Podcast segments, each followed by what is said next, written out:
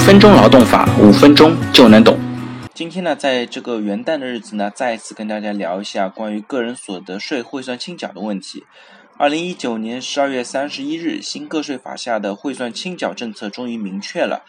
国家税务总局关于办理二零一九年度个人所得税综合所得汇算清缴的事项公告也正式发布了。那今天呢，为大家来介绍一下新政策的一个相关问题。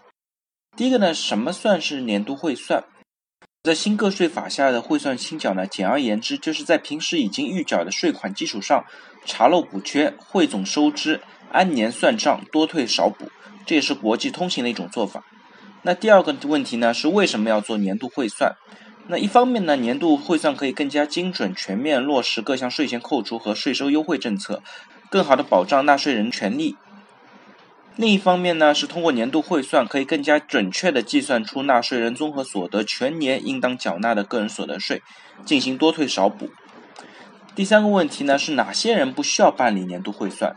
那一部分呢是本来就应当办理年度汇算，但是呢需要补税的一些人，国家免除他相应的义务。它包括两大类，一类呢是纳税人只要综合所得年收入不超过十二万元的。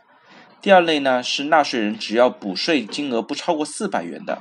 也就是说，国家对于相对来说收入中低档的，就是十二万元以下或者补税不需要超过四百元的这类人，直接帮他免除了办理汇算清缴的义务。第二类不需要办理的呢，是既不需要退税也不需要补税，也就不需要办理年度汇算了。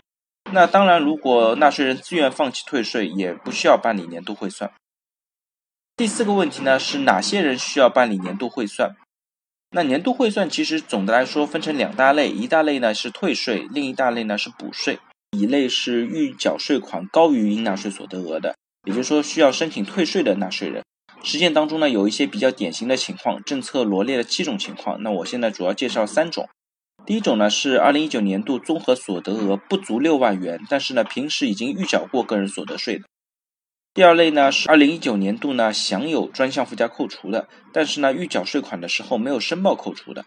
第三类呢是因为年终失业、退职或者部分月份没有收入等原因导致扣除不充分的，就是类似这样的情况，政策罗列了七种，都是有一种各种各样的情况，它整个的需要退缴税款的一些情况。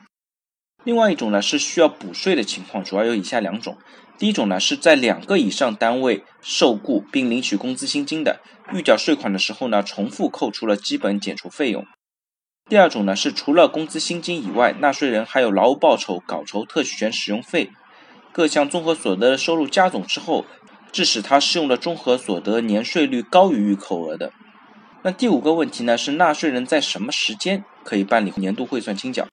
那根据目前税法的要求呢，二零一九年度的汇算时间呢是在二零二零年的三月一号到六月三十号。如果在中国境内没有住所的纳税人，需要在二零二零年三月一日之前离境的，可以在离境之前办理年度汇算。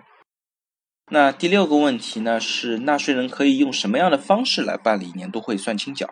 这次的公告里面呢也明确了办理汇算的三种方式。第一种呢，就是自己办，也就是说纳税人自行通过各种的计算来办理申报。第二种呢，是让单位办，也就是说让受雇的单位进行办理。那需要提醒一下，就是如果让单位办的话，需要在二零二零年四月三十日之前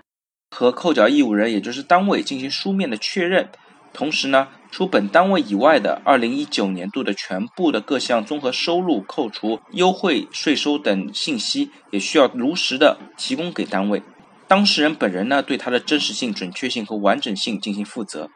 最后第三种的方式呢，是请人办，也就是说委托专业的服务机构或者其他单位或者个人来进行办理。那其实这次的汇算清缴公告呢，还涉及一些其他的一些内容，在这边仅为大家介绍这几个最主要的知识点。大家如果对我今天的话题有任何的问题或者建议呢，非常欢迎在我的音频下方留言，也非常欢迎将我的音频转发给有需要的朋友，希望真的可以帮助到他。